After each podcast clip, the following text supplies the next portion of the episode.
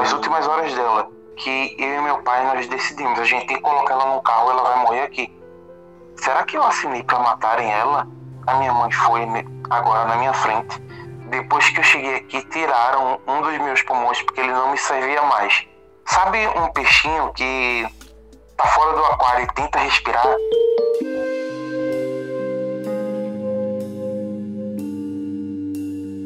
Gato, hoje é dia das mães. Você consegue imaginar viver com uma culpa pensando: caramba, será que eu fui responsável pela morte da minha mãe?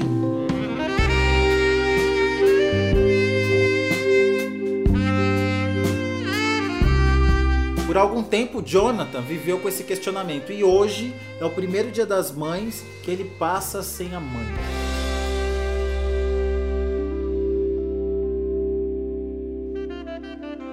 Jonathan, quantos anos você tem?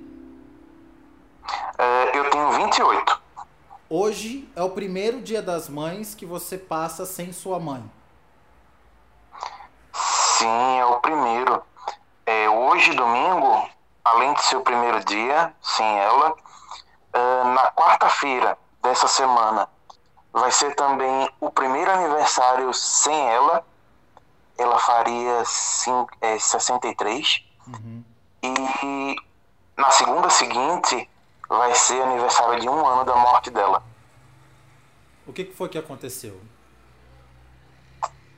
Uh, foi um câncer, um câncer de mama. É, a doença foi descoberta muito no início. Uhum. É, ela fez cirurgia, retirou uma mama completa uhum. e ficou em um ciclo que durou aproximadamente um ano quimioterapia e depois radioterapia. E nisso, clinicamente, ela foi dada como curada. Já não tinha no corpo dela nenhum sinal da doença. Então Você aqui em casa a gente acompanhou. Sim. É, aqui em casa éramos quatro. Ela, meu pai, eu e meu irmão mais velho. Mas de longe eu acho que, que eu era aqui em casa a pessoa mais apegada com ela. E a gente recebeu o segundo balde de água fria que foi o retorno do câncer. Então a gente retornou aquilo tudo de quimioterapia. Dessa vez não foi feita a rádio. E foi retirada a outra mama porque também apareceu na outra mama. Só que, apesar da quimioterapia, aí foi depois um tempo de acho que dois, dois anos e meio de quimioterapia ininterrupta e muitas internações porque a quimioterapia baixava a imunidade demais dela ela começava a ter febre e tinha que ficar internada. É, apesar de sucessivas sessões, a doença apareceu nos pulmões, depois apareceu no fígado, e foi justamente a questão dos pulmões que acabou sendo mais fatal. É, e a experiência mais dura que eu tive com isso tudo foi as últimas horas dela aqui em Recife estava chovendo pra caramba e toda a cidade estava alagada, muito alagada. É, e ela já estava com muita falta de ar. Sabe um peixinho que tá fora do aquário e tenta respirar?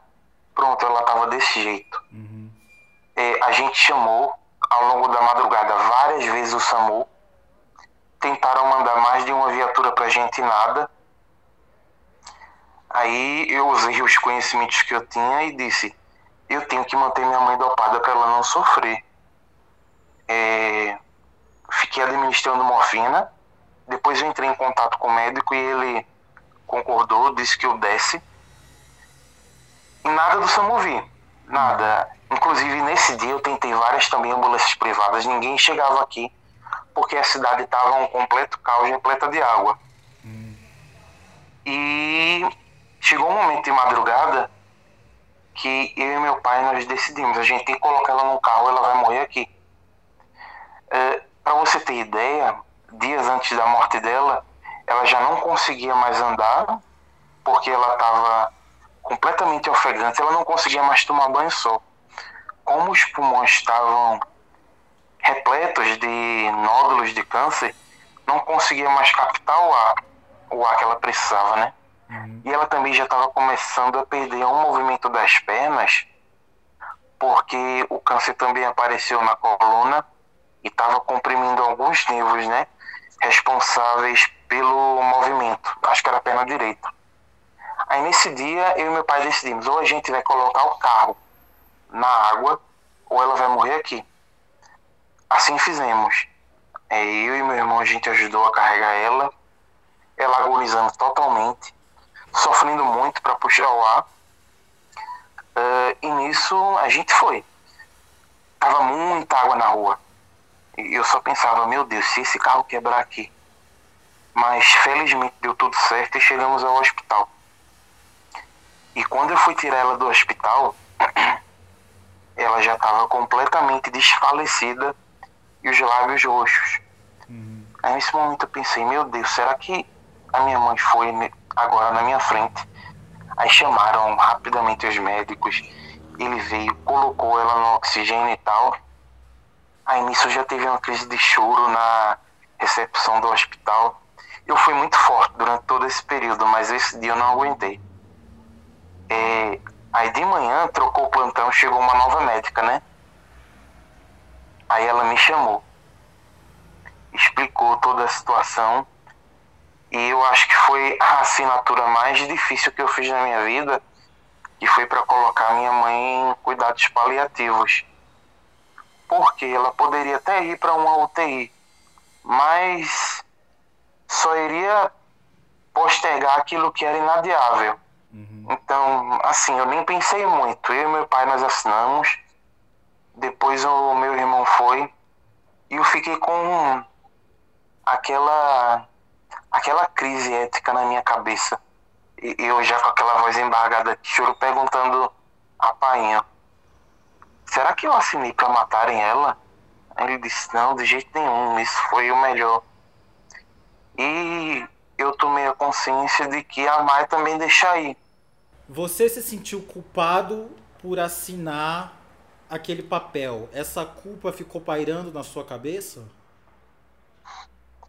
Num primeiro momento, sim. É, eu tinha a certeza dentro de mim de que esse foi o melhor. Porque, infelizmente, já estava em uma situação que não tinha mais volta. Aí eu tive, sim, essa crise. Mas depois, pouco a pouco, eu pude ir processando e, e eu entendi que, infelizmente, dada a, as características da situação, esse foi o melhor que eu poderia ter sido. E aquilo que no começo eu fiquei martelando, será que eu matei a minha mãe? Na verdade foi uma atitude de amor que eu tive com ela. Uhum. A gente é muito egoísta, né? Do que é que valeria ter a minha mãe daquele jeito? Então ela foi colocada em cuidados paliativos. Era um balãozinho de oxigênio, ela sofrendo muito para puxar ar meu Deus, quando eu vi a minha mãe daquele jeito, eu, eu não conseguia mais reconhecer a mulher que, que cuidou de mim, sabe? Uhum. É, foi muito difícil, está sendo muito difícil. Quando aí, eu acho, ela entrou na quinta-feira para sexta-feira em cuidados paliativos e no domingo ela veio ao óbito. E nesse momento que eu recebi a notícia, não esqueço mais eu ouvi gritos das pessoas aqui da vizinhança com um jogo de futebol. Quando meu pai me disse, olha, ela faleceu, foi como se alguém tivesse vindo por trás de mim e tivesse me empurrado com toda a força, eu não sei explicar. Eu não tive coragem de entrar no enterro. Eu entendo os meus limites e sei que com a minha mãe eu não conseguiria. O que que valeu essa encarnação de vocês dois juntos?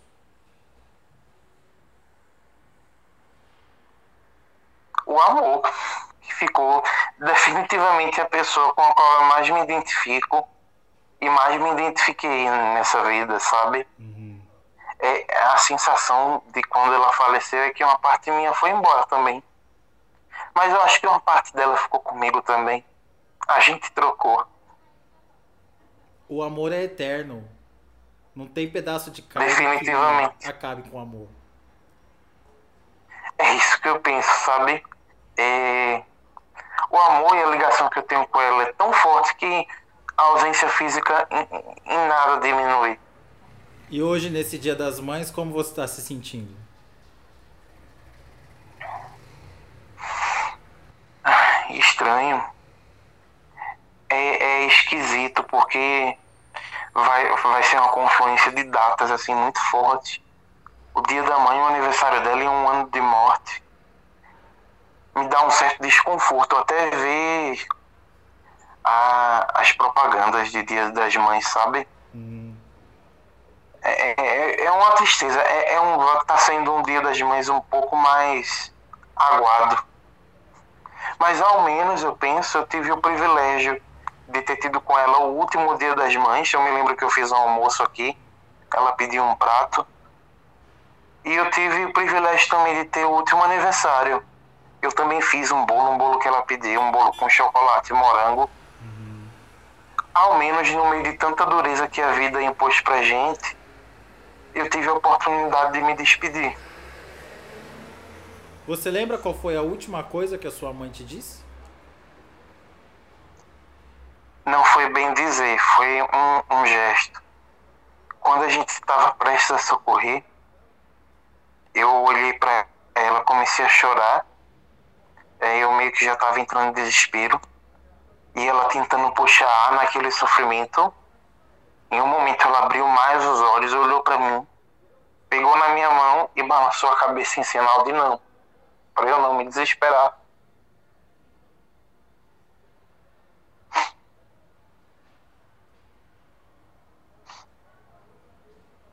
isso é muito vivo, sabe? Ela fazendo o máximo possível para abrir os olhos, olhar para mim e, e, e, balançar a cabeça em sinal de não. Para eu não me desesperar. E isso tá marcado em mim.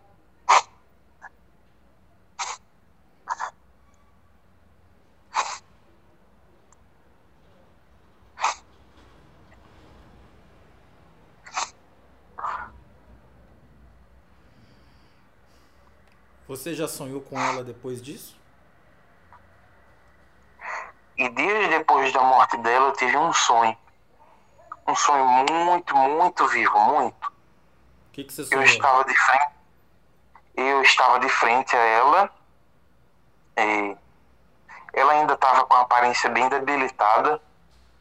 Aí eu perguntava assim: Depois que você morreu, você viu a sua mãe? Ela disse: Vi. Aí depois ela me dizia: depois que eu cheguei aqui, tiraram um dos meus pulmões porque ele não me servia mais. Pronto, isso me marcou.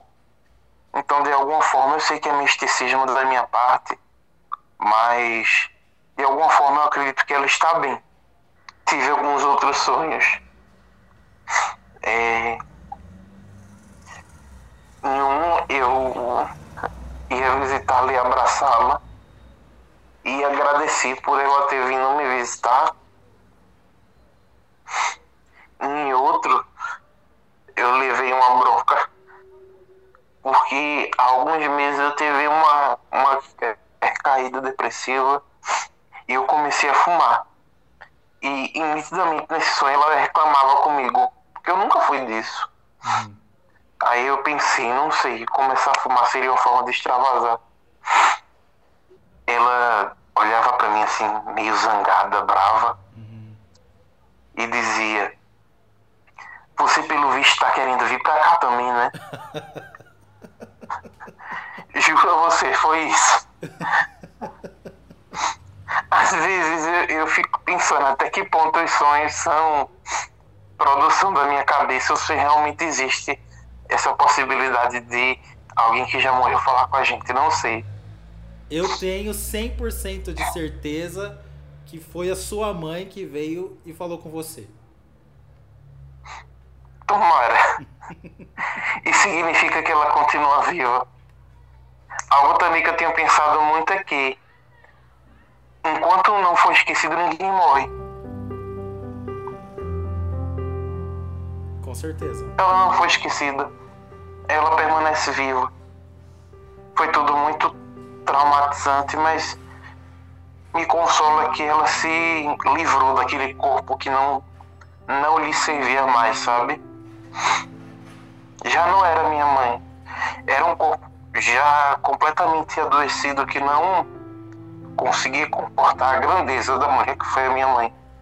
Uma vez eu disse para ela: poxa, a gente tá passando por isso, né? Se a gente tá passando por isso e tá sobrevivendo, a gente sobrevive a qualquer coisa. E eu vou sobreviver e viver. Em homenagem à minha mãe. A melhor coisa que eu posso fazer é viver por ela. Aquele não que ela fez foi um recado muito claro para eu não me desesperar